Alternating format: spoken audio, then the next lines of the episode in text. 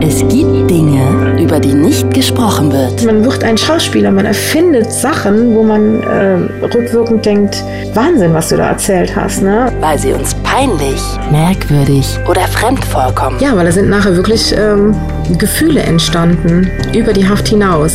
Tabus. Tabus. Und genau da, wo das Schweigen beginnt, fangen wir an zu reden. Ich habe ihn auch nie als Mörder in dem Sinne wahrgenommen. Fritz. It's Fritz. Tabulos. Sprechen, worüber man nicht spricht. Mit Claudia Kamit.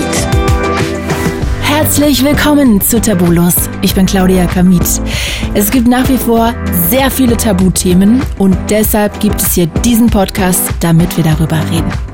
Ich möchte mit einem kleinen Gedankenexperiment beginnen. Und zwar stellt euch doch mal kurz vor, ihr würdet jemanden daten und der würde euch dann sagen, dass er wegen Mordes im Gefängnis sitzt und zwar wegen des Mordes an seiner Ex-Freundin. Wie würdet ihr da reagieren? Also würdet ihr euch, wenn ihr den toll findet, trotzdem weiter mit dem treffen oder denkt ihr dann so, boah, nee, da bin ich raus? Kim, mit der ich gleich rede, die hat genau so jemanden kennengelernt. Obwohl man auch sagen muss, die Geschichte ist natürlich vielschichtiger und die Umstände sind da womöglich auch wichtig, aber das wird Kim gleich alles selber mal erzählen. Ich möchte natürlich wissen, wie sich das überhaupt angebahnt hat, welche Gedanken sie vielleicht sich diesbezüglich gemacht hat oder vielleicht hatte sie da auch gar keine Sorgen. Und ich möchte auch über die Zeit reden, die sie selber im Gefängnis saß. Hallo Kim, ich freue mich sehr, dass du da bist. Danke, ich freue mich auch. Sag mal, deine Geschichte, deine ganze Geschichte umspannt ja eigentlich drei Beziehungen. Lass uns doch mal mit der ersten anfangen, die ja sogar dazu geführt hat, dass du selber im Gefängnis gesessen hast. Erzähl doch erstmal, wie es dazu kam. Was ist passiert? Ja, das ähm, war die Schuld meines Ex-Freundes, der damals verhaftet worden ist und ähm, ja, konnte es wohl nicht ertragen, dass ich draußen war und er inhaftiert und hat dann sämtliche Aussagen getätigt, weil wir auch viele Jahre zusammen gelebt haben. Und aufgrund dieser Aussagen wurde ich dann auch verhaftet und musste dann auch insgesamt elf Monate in Untersuchungshaft. Was genau war das denn für ein Typ? Also wie kam das, dass er überhaupt ins Gefängnis musste? Warum hat er dich mit reingezogen? Habe ich jetzt nicht so ganz gecheckt. Ja, also er hat ähm, mit Drogen diverse Geschäfte gemacht und die Wohnung zum Beispiel, das Auto lief alles auf meinen Namen und ich bin arbeiten gegangen. Er hat mit meinem Auto Überführungsfahrten gemacht von Holland nach Deutschland. Überführungsfahrten heißt genau was? Drogen von einem Land ins nächste geschmuggelt. Korrekt. Ah. Genau. Mhm. Und äh, ja, hat mein Auto natürlich äh, dafür missbraucht und hat, während ich arbeiten war, in der Wohnung, die auf meinen Namen lief, natürlich ähm, Drogen veräußert. Und äh, ja, und ich soll halt von allem gewusst haben. Dem war aber leider nicht so. Und äh, ja, und so konnte er mich natürlich super überall mit reinziehen, ne? weil wir über Jahre gemeinsam in dieser Wohnung auch gelebt haben und alles auf mich lief. Ja, und dann musste ich erstmal beweisen, dass dem nicht so war. Und hast du das ge geschafft? Ja, also ich habe elf Monate in Untersuchungshaft äh, gesessen. Natürlich habe ich auch selber konsumiert. Also ich muss ehrlich zugeben, ich habe äh, verschiedene Betäubungsmittel ausprobiert und konsumiert und habe natürlich äh, auch meinen Eigenkonsum gesichert und habe das Ganze auch zugegeben. Deswegen habe ich eine kleine Bewährungsstrafe bekommen, aber in den Punkten, in denen er mich belastet hat, bin ich natürlich freigesprochen worden. Und warum hat er das jetzt gemacht? Weil er nicht ausgehalten hat, dass du draußen bist und er drin? Also das ist ja eigentlich eine komische Begründung von ihm. Ja, er hat mir im Vorfeld schon immer gesagt, wenn er mich nicht haben kann, dann soll mich niemand haben. Und deswegen bin ich auch so lange bei ihm geblieben, weil ich äh, oft sehr große Angst vor ihm hatte. Und als er dann ähm, inhaftiert wurde, habe ich meinen Absprung geschafft und bin auch in eine andere Stadt gezogen. Das hat er mitbekommen, weil ich auch den Kontakt zu ihm abgebrochen habe. Und das hat er in keinster Art und Weise toleriert und akzeptiert. Und hat dann versucht, das Ganze auf die Art und Weise durchzuziehen und hat es auch geschafft. Wahnsinn. Und dann saßt du elf Monate in U-Haft. Inwiefern unterscheidet sich das denn von Gefängnis normal? Ja, also es gibt die Untersuchungshaft und es gibt die Strafhaft. Ähm, die Untersuchungshaft ist halt die Zeitspanne der Inhaftierung, wo die ganzen Ermittlungen laufen, bis es zur Gerichtsverhandlung kommt. Und die Strafhaft ist die Zeit, die man dann halt absitzt, wenn man die endgültige Strafe vom Richter bekommen hat. Ähm, Strafhaft ist eigentlich ähm, im Prinzip viel lockerer als Untersuchungshaft. Äh, in der Untersuchungshaft wird jeder einzelne Brief gelesen äh, von den Beamten, von der Staatsanwaltschaft, bis es dann zum Empfänger kommt zum Beispiel.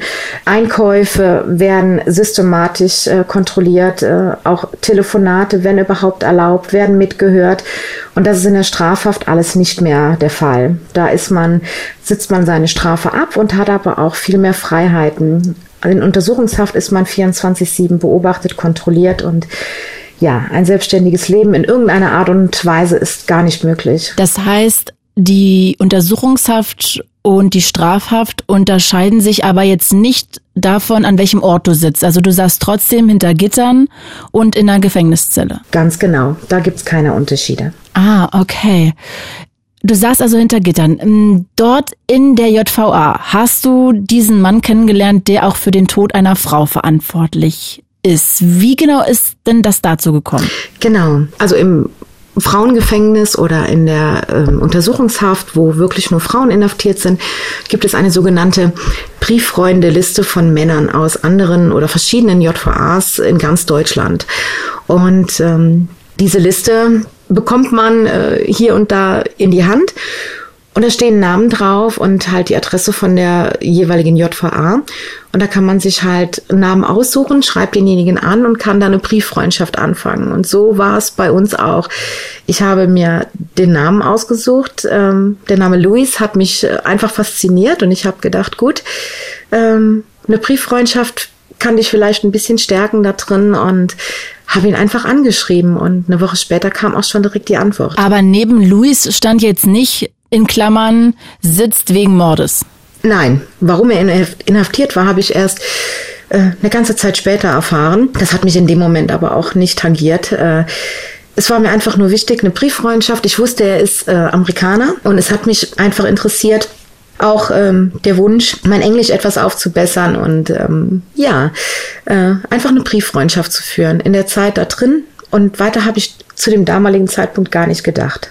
Einfach aus dem Gefühl heraus, dass man das Gefühl hat, das ist schön, mit jemandem im engeren Kontakt zu stehen und sich auf Briefe zu freuen und Briefe zu verschicken. Also das war sozusagen dieser Hauptgedanke erstmal dahinter, richtig? Genau. Okay. Und auch, dass er selber inhaftiert war, das gleiche, gleiche Schicksal äh, hatte wie ich, das war auch ein Grund, genau. Und sag mal, wann hast du dann wie erfahren, weshalb er im Gefängnis sitzt? Ich habe ihn einfach drauf angesprochen in einem Brief, äh, weil ja, die Neugier liegt ja im Naturell der Frau ja, nachdem wir uns wirklich wöchentlich geschrieben haben und uns auch ähm, ja durch diesen Briefkontakt näher gekommen sind und da ist wirklich eine ganz intensive Bindung entstanden, ähm, wie ich es davor oder danach nie erlebt habe und habe ihn einfach gefragt. Ähm, ich habe ihm von mir erzählt, was bei mir passiert ist und er hat mir auch ganz offen und ehrlich geantwortet im, im darauffolgenden Brief und er hat aber auch direkt geschrieben, weil er wusste, ich werde jetzt nicht ewig inhaftiert sein, dass er sich dann wünscht, dass ich ihn besuchen komme und dann würde er mir gerne alles persönlich erklären. Aber hat im Vorfeld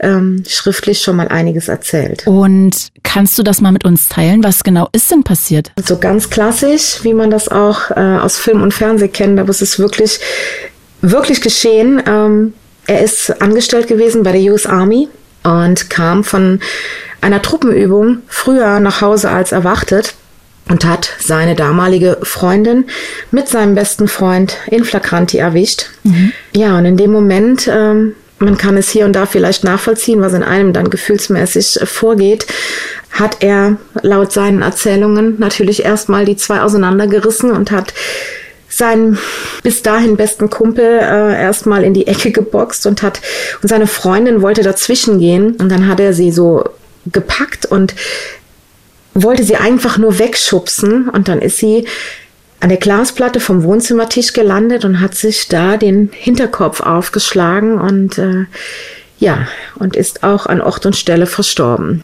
Was hat das mit dir gemacht, als du davon erfahren hast? ja, bis ich das erfahren habe, hatten wir natürlich schon intensiven Kontakt und ich hatte auch schon Gefühle für ihn aufgebaut. Ja, und durch meine lange Arbeit im Rettungsdienst vorher hatte ich solche Art von Unfällen ähm, hier und da schon erlebt und ich habe das Ganze ähm, ja sehr neutral gesehen, komischerweise. Ich habe ihn auch nie als Mörder in dem Sinne wahrgenommen. Ne? Ähm, ich habe es für mich selber als Totschlag, Handlung im Effekt ähm, niedergelegt und ähm, habe dann auch nie wieder großartig darüber nachgedacht, weil er hat sich mir gegenüber halt ähm, ja so gegeben, wie er ist, wie er auch bis heute ist und äh, ich habe ihm von der ersten Sekunde an geglaubt, das, was er mir erzählt hat oder geschrieben hat. Ne? Und da gab es auch keine Infragestellung. Mhm. Ja, wenn ich mir überlege, mir würde jemand das sagen, dass ihm das passiert ist, also ich glaube, ich wäre dann sofort raus. Also ganz einfach, weil ich denke, wenn jetzt da ein Mann ist und selbst wenn ich den betrogen hätte und der mich so unkontrolliert einfach aggressiv irgendwo hinschubsen würde und sich dann gar nicht mehr selber unter Kontrolle hätte und einfach so aggressiv in diesem Moment reagieren würde, mir würde das persönlich sehr Angst machen und ich glaube, der Mann wäre dann für mich sofort Geschichte. Bei dir war das aber nicht so. Wieso? Also ich kann deine Auffassung auf jeden Fall äh, auch sehr gut nachvollziehen. Ähm, aber ich bin in der Vergangenheit auch schon betrogen und belogen worden und in dem Moment konnte ich es ein Stück weit einfach nachvollziehen. Der eine Charakter ähm, wäre vielleicht stillschweigend und hätte die Wohnung verlassen ähm, und der andere wäre impulsiv für einen Moment eskaliert. Ich meine, die Freundin, die man über alles liebt, mit dem besten Freund, dass wenn man das nicht selbst erlebt hat, denke ich, ähm, wäre es auch fatal, ein Urteil zu bilden über diese Situation, äh, wenn man es nicht selbst gefühlt hat. Ne? Ähm, ich denke, das ist sehr schwierig. Äh, es ist ein ganz schmaler Grad, da ein Urteil zu bilden, weil man nicht weiß, was es in dir selber auslöst, wenn du dieses Szenario vor dir erlebst, persönlich. Ne? Und glaubst du ihm denn das auch so, dass es wirklich so passiert ist? Ja. Er hat mir auch im Nachhinein äh, seine Anklageschrift äh, zugesendet und so weiter und so fort. Also er hat da wirklich, ist er sehr, sehr offen und ehrlich mit mir umgegangen. Was heißt eine Anklageschrift? Also die Anklageschrift wird von der Staatsanwaltschaft aufgenommen. Das ist das, wo wirklich alle Anklagepunkte drinstehen. Ähm, alles, was passiert ist, die ganzen Zeugenaussagen und äh, was einem explizit vorgeworfen wird, in welchem Maße. Also du hast die einzelnen Zeugenaussagen sogar gelesen. Ja, also von ähm, seinem ehemaligen besten Freund, ja. Mhm. Nee, ich frage einfach nur, mh, mm, weil ich äh, zufälligerweise ehrlich gesagt nur mit jemandem letzte Woche noch darüber geredet habe, über das Interview heute, was ich mit dir führe. Und dieser ähm, Typ, der saß selber zehn Jahre im Gefängnis. Jetzt nicht wegen Mord, sondern ähm, wegen anderer schwerer Delikte, auch Drogen und so. Und ich habe ihm das einfach erzählt. Mhm. Und das erste, was er gesagt hat, war, das glaubt er nicht. Und dann meinte ich so, hä, wie meinst du das? Und dann meinte er so, na ja, also wenn ihm das selber passiert wäre und er würde eine Frau kennenlernen, dann würde er sich auch immer überlegen, wie er das am besten erklären kann. Also die weiß, man saß im Gefängnis und irgendwie so ein bisschen muss man ja auch was sagen. Also das heißt, eigentlich kommt man nicht drum herum, offen zu sagen, weshalb man gesessen hat. Wegen Mord, hat er dir ja gesagt. Und dann sagte er aber, mh, mm, er würde halt immer dann etwas so ein bisschen umdrehen, was passiert ist. Denn noch besser als zu sagen, ich habe eine Frau auf der Straße betrunken mit dem Auto angefahren, umgefahren, totgefahren, ist natürlich zu sagen, ey, eine Frau hat mich betrogen, ich habe sie erwischt und dann habe ich sie eigentlich nur geschubst, sie ist blöd gefallen und dann war sie tot. Also das war so seine Intention, dass er gesagt hat, das klingt einfach nach einer Verschönerung, damit ja die Frau sozusagen, die ich daten möchte, nicht komplett verschreckt ist. Okay, ähm, ja, kann ich auf eine Art und Weise ebenso nachvollziehen. Aber mit Louis war es halt einfach anders. Wir sind bis heute, bis zum heutigen Tage befreundet. Wir haben bis zum heutigen Tage Kontakt. Und das wäre nicht der Fall, wenn er nicht von Anfang an offen und ehrlich zu mir gewesen ist. Ich denke auch, dass es ein Grund war, dass er halt so offen mit mir umgehen konnte, weil wir halt schon wochenlang hin und her geschrieben haben und er auch von mir wusste, dass ich selber inhaftiert bin, dass mhm. ich jetzt nicht ein ähm, normgerechtes Mädchen aus dem Alltag bin, sondern selber inhaftiert bin und weiß, wie der Hase läuft. Und äh, er hat auch von der ersten Sekunde an gemerkt, dass es mir wirklich um absolute Ehrlichkeit und Aufrichtigkeit geht. Und äh, ja, und es sind, wie gesagt, Gefühle entstanden und dann blieb ihm nur die Wahrheit. Mhm. Ich will das ja auch gar nicht irgendwie erstmal komplett in Frage stellen. Ich wollte dir einfach nur sagen, was so mir zugetragen wurde, weil ich diesen Blickwinkel auch einfach sehr interessant äh, fand. Und auch beim Mord, ich habe das auch nochmal nachgeguckt, ich bin total äh, der ähm, Jurist, Laie, ich habe wirklich gar keine Ahnung. Äh, ich weiß nicht, inwiefern du ähm, was davon verstehst und inwiefern man dieses äh, Ergebnis dann auch am Ende hat, wenn die Situation so war, wie sie war, wie du sie beschrieben hast. Ich habe nur gelesen, dass der Unterschied ähm, der vorsätzlichen Tötungsdelikte, Mord und Totschlag einfach sehr schwierig für den Laien zu verstehen ist, aber es geht halt immer um Vorsatz, so habe ich das herausgelesen. Und also verstehst du das, wie man Vorsatz haben kann und gleichzeitig dann aber das eigentlich aus einem Affekt heraus passiert ist? Ja, es stand auch damals Aussage gegen Aussage, ne? Sein bester Freund gegen ihn, ne? Ah, der hat was anderes ausgesagt? Ja, natürlich. Er hat das natürlich ein bisschen brutaler ausgedrückt. Äh, ja, was aber dann auch durch verschiedene Verhöre äh, Louis gut gesprochen worden ist. Also es war ein ähm, monatelanger Kampf. Er hat auch da lange in Untersuchungshaft gesessen und äh, ja, es hat ihn auch sehr belastet. Es hat ihn auch bis heute sehr geprägt. Ähm, gerne sprechen tut er darüber nicht, ähm, weil wie gesagt, er hat sie sehr geliebt und ähm, er hatte sich das Ganze auch nicht so gewünscht, wie das Ganze ausgegangen ist. Kann man verstehen, dass er nicht gern drüber redet. Ja. Und haben Sie dann jetzt am Ende aber Louis geglaubt oder dem besten Freund, weil es war ja am Ende Mord. Genau, sie haben auf jeden Fall Louis äh, geglaubt und äh, und deswegen, trotzdem ist es dann Mord? Ja, mhm. es ist auch äh, ein bisschen schwierig gewesen, weil es wurde von der US Army verhandelt und vom deutschen Gericht. Äh, es mhm. gibt dann so eine Kombination, weil sie sind ja hier in Deutschland stationiert, aber die US Army oder ja das amerikanische Gericht ist ja für sie zuständig. Deswegen gab es auch vom deutschen Gericht, weil es in Deutschland passiert ist, äh, 16 Jahre. Und die 16 Jahre musste er auch komplett absitzen. Und dann hat er einen äh, Antrag auf Lockerung gestellt dem wurde auch stattgegeben, weil er die 16 Jahre komplett abgesessen hatte und äh, wurde dann aber auch sofort in die USA abgeschoben und darf auch Deutschland nie wieder betreten, solange er lebt. Oh wow, okay.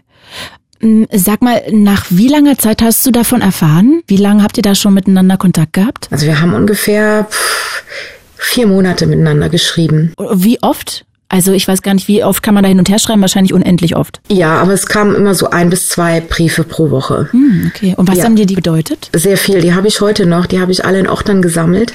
Also da sind einige dicke Ordner zusammengekommen. Alle nach Datum sortiert. Ja. Wow. Ja, weil da sind nachher wirklich ähm, Gefühle entstanden über die Haft hinaus. Wie lange habt ihr alles in allem zusammen diese Brieffreundschaft gehabt? Also wie lange habt ihr alles in allem zusammen geschrieben?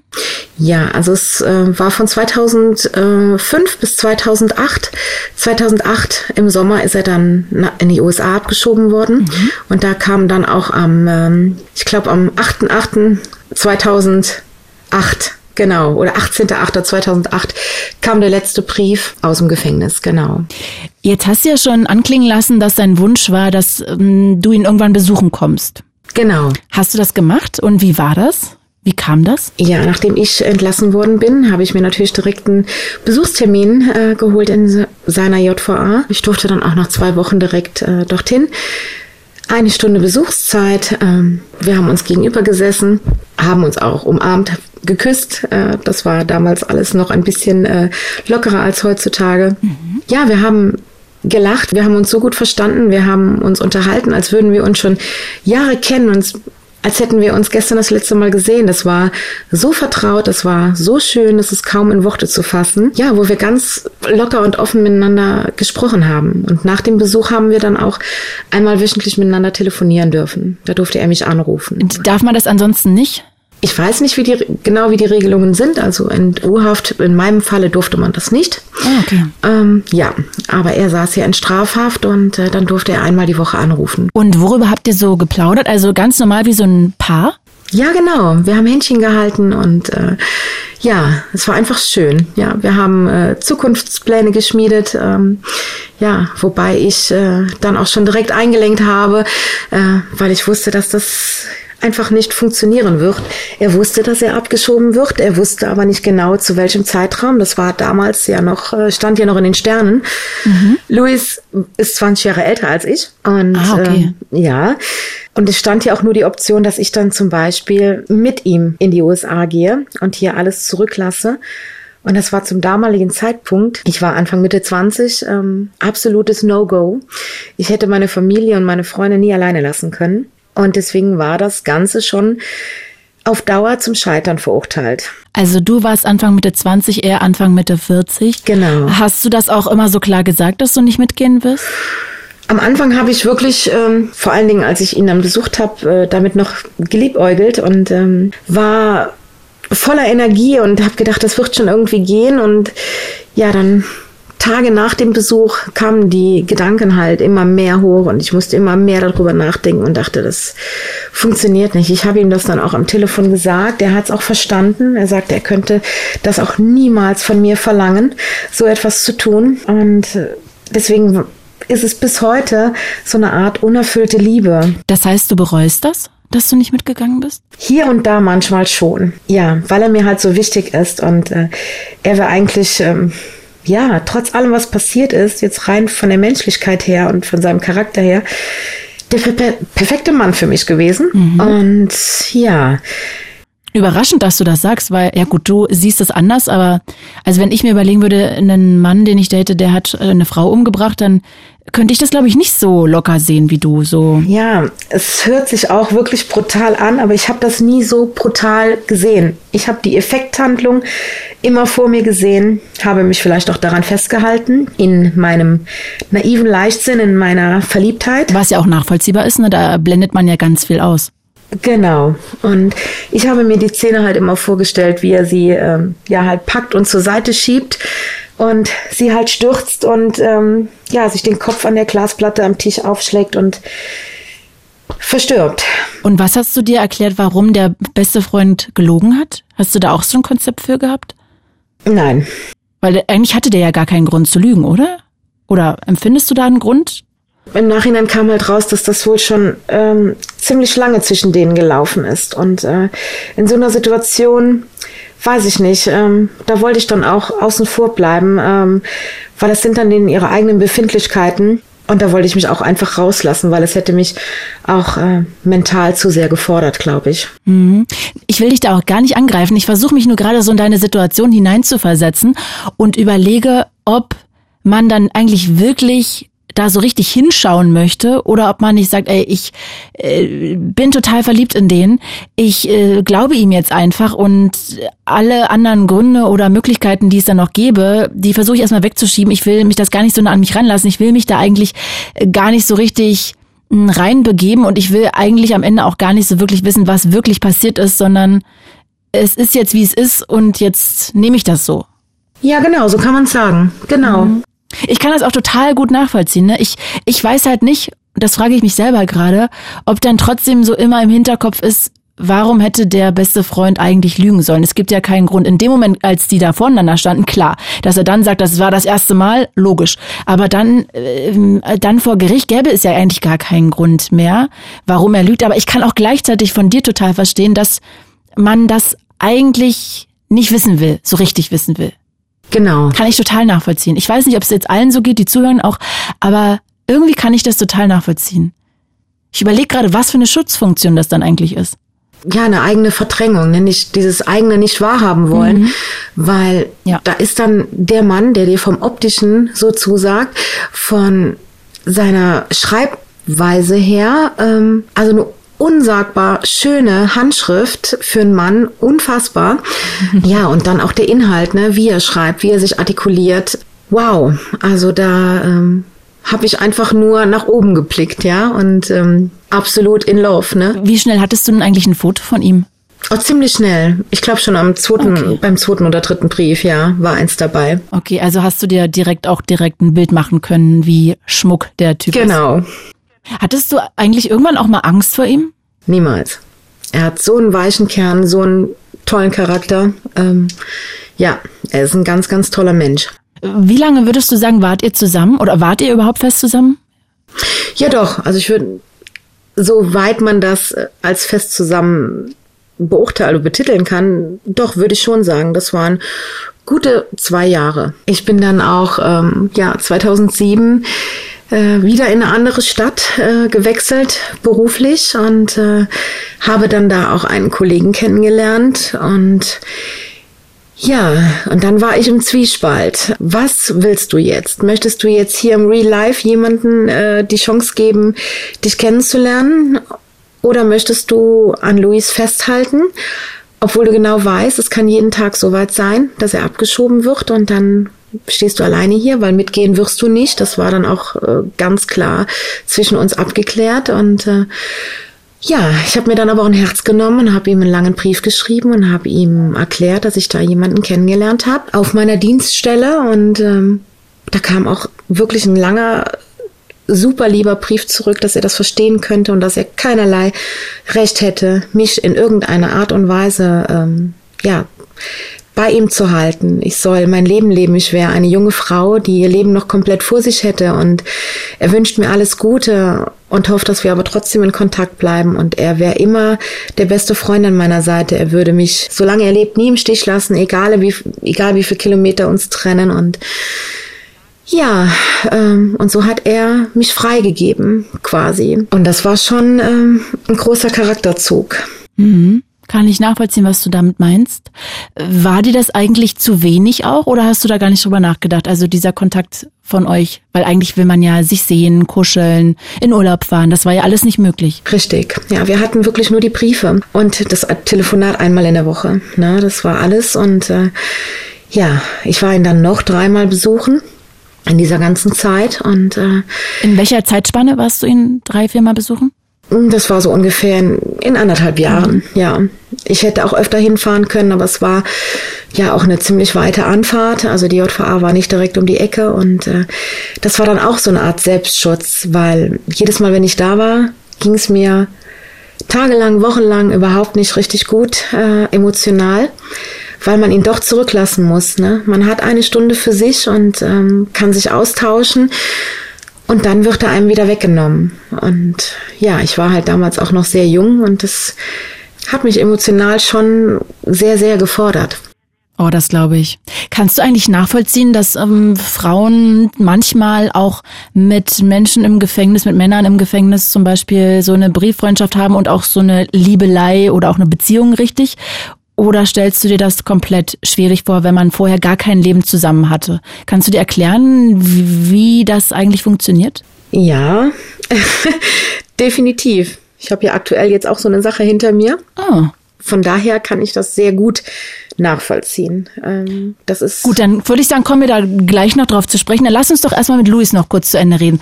Der ist ja dann irgendwann, hast du gesagt, mm, rausgekommen beziehungsweise dann eigentlich auch direkt ja nach Amerika geflogen, also er wurde abgeschoben, hast du gesagt, in die USA. Wie war das dann für dich? Hast du ihn danach nochmal besucht? Nee, also ich konnte mir auch eine Reise über den großen Teich einfach auch nicht leisten. Äh, aber wir konnten dann, er hat sich ja auch ziemlich zeitnah ein Handy zugelegt. Ähm, ja, wir haben dann äh, miteinander über Skype Kontakt gehabt und äh, hier und da doch noch mal einen Briefwechsel äh, vollzogen. Und ansonsten äh, ja er hat sich bei Facebook angemeldet äh, ganz klassisch das war natürlich auch alles neu für ihn. Er war ja auch 16 Jahre von der Bildfläche abgeschnitten quasi ähm, ohne digitale Medien und ja und dann mit über 40 das Ganze noch äh, lernen.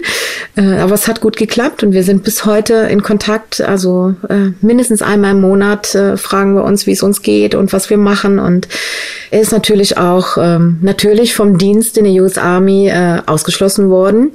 Das ist für einen Amerikaner natürlich äh, auch hart, wenn man dafür quasi gelebt hat. Und er hat dann eine Umschulung oder eine neue Ausbildung gemacht als Krankenpfleger und arbeitet bis heute in dem Beruf und hat sich auf äh, krebskranke Kinder spezialisiert und geht da total drin auf und äh, ja, ist ein ganz neuer Mensch aus ihm geworden.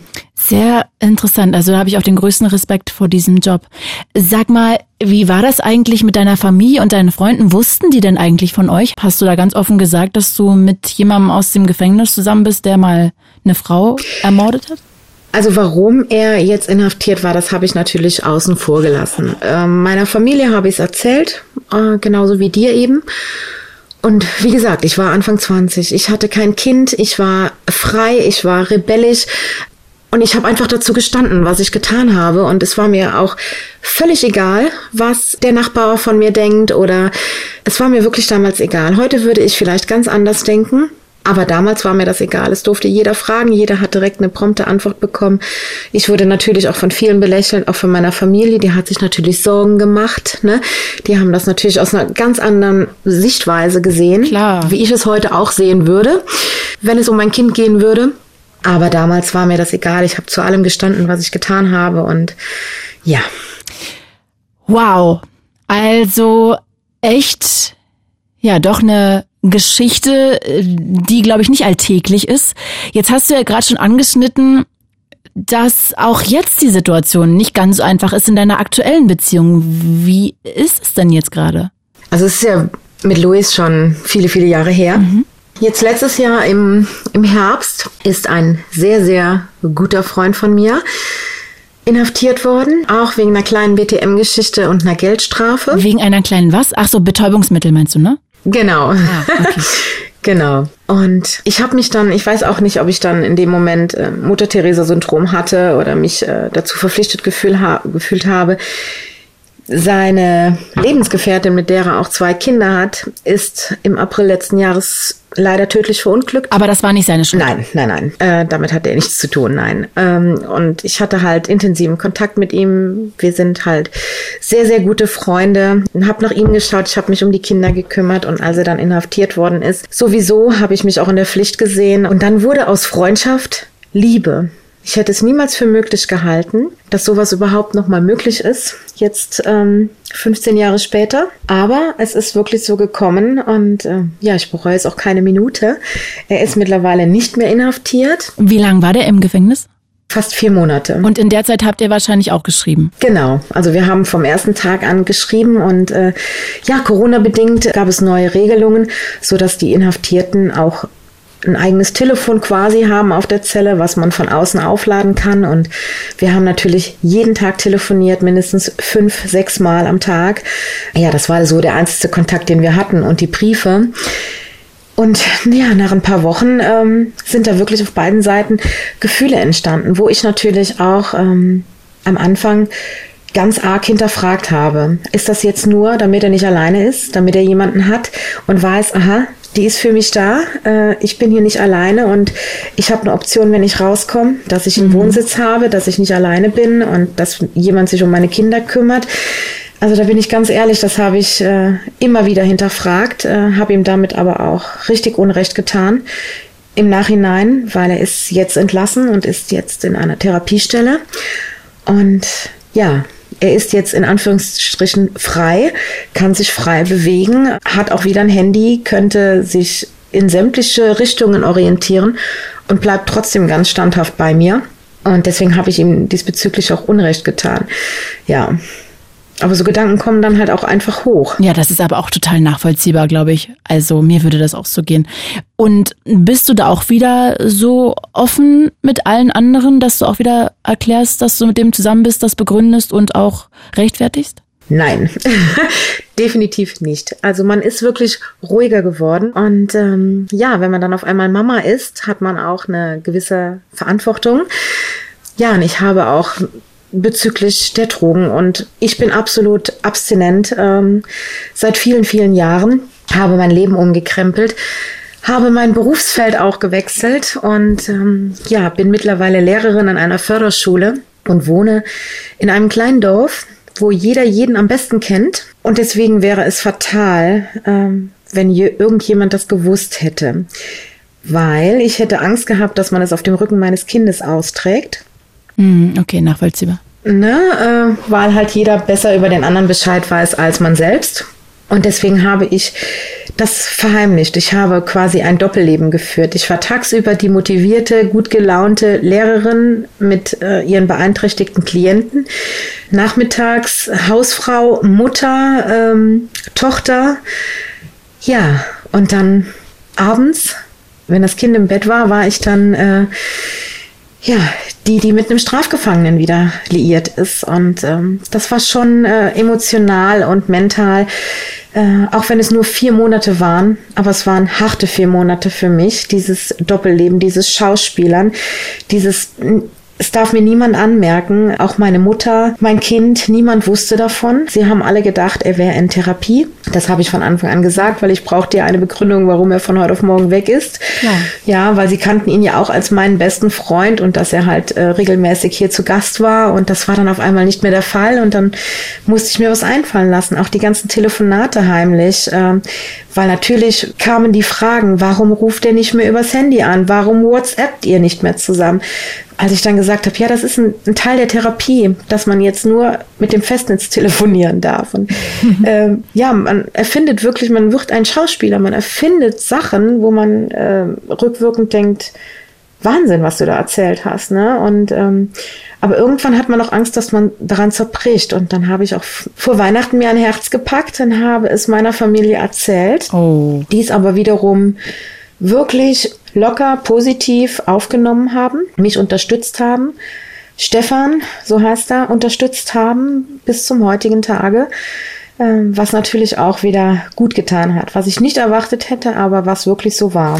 Jetzt hast du ja von drei Beziehungen erzählt. Also der erste wegen Drogen im Gefängnis, der zieht dich sogar noch mit rein. Der zweite Mann, in den du verliebt warst, dann ein Mann, der wie auch immer es passiert ist, auf jeden Fall ist dabei eine Frau ums Leben gekommen, in Kontakt mit ihm.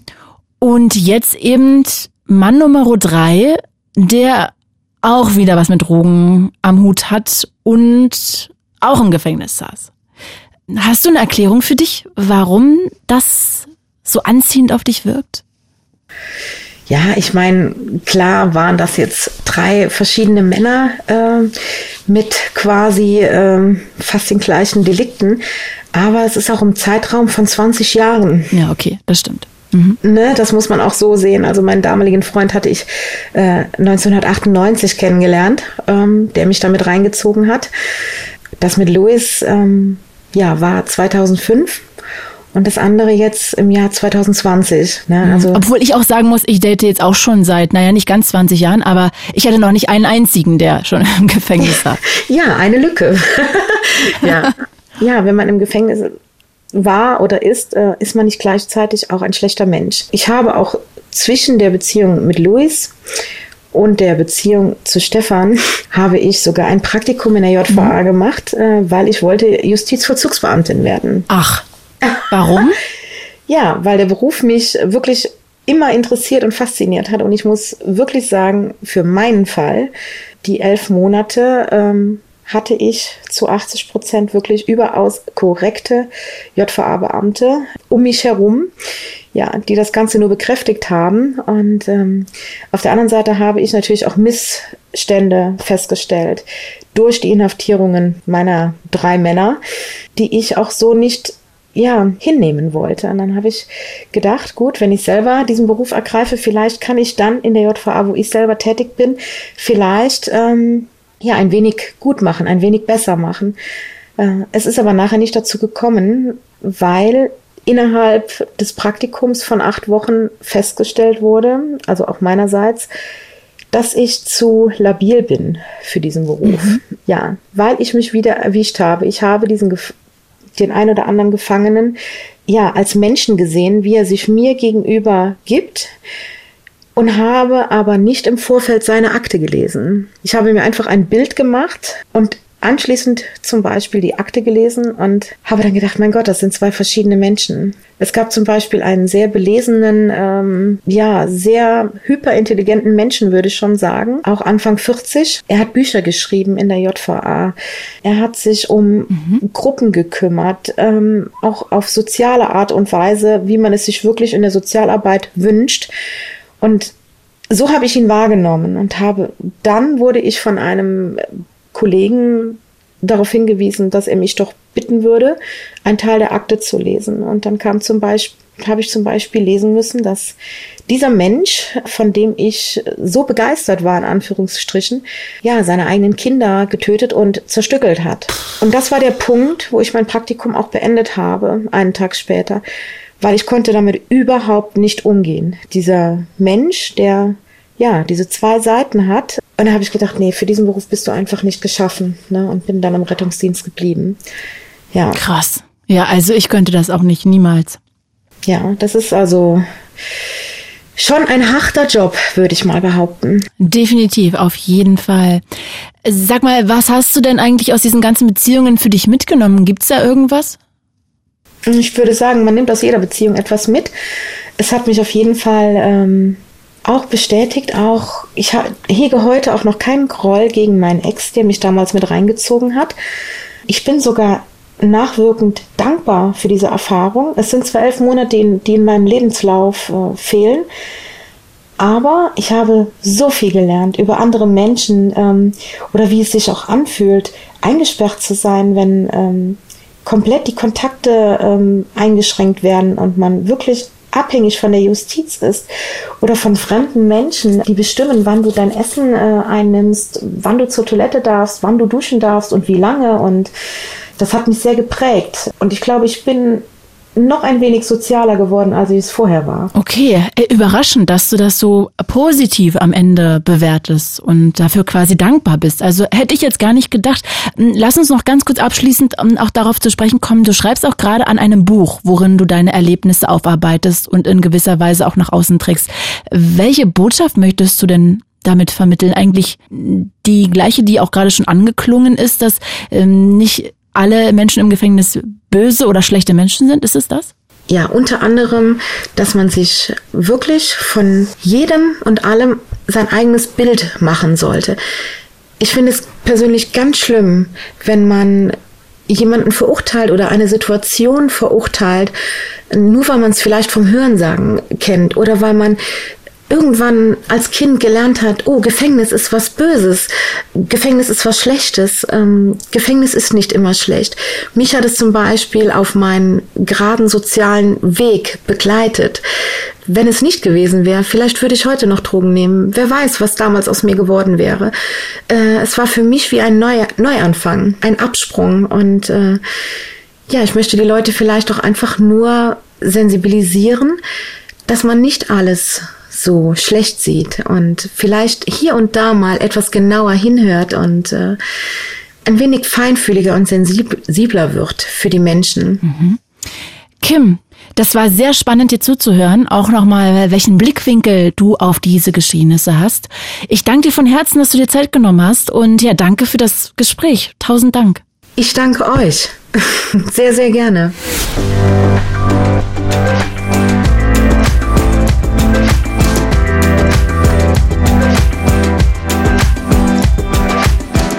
Falls ihr noch einen Vorschlag habt, über welches Tabuthema ich hier unbedingt mal reden soll, dann schickt mir sehr gerne eine E-Mail an podcast.fritz.de.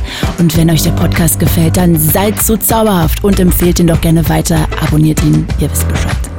Ich bedanke mich noch ganz doll bei meiner Redakteurin Lisa Vogt. Mein Name Claudia Kamit und das war Tabulos.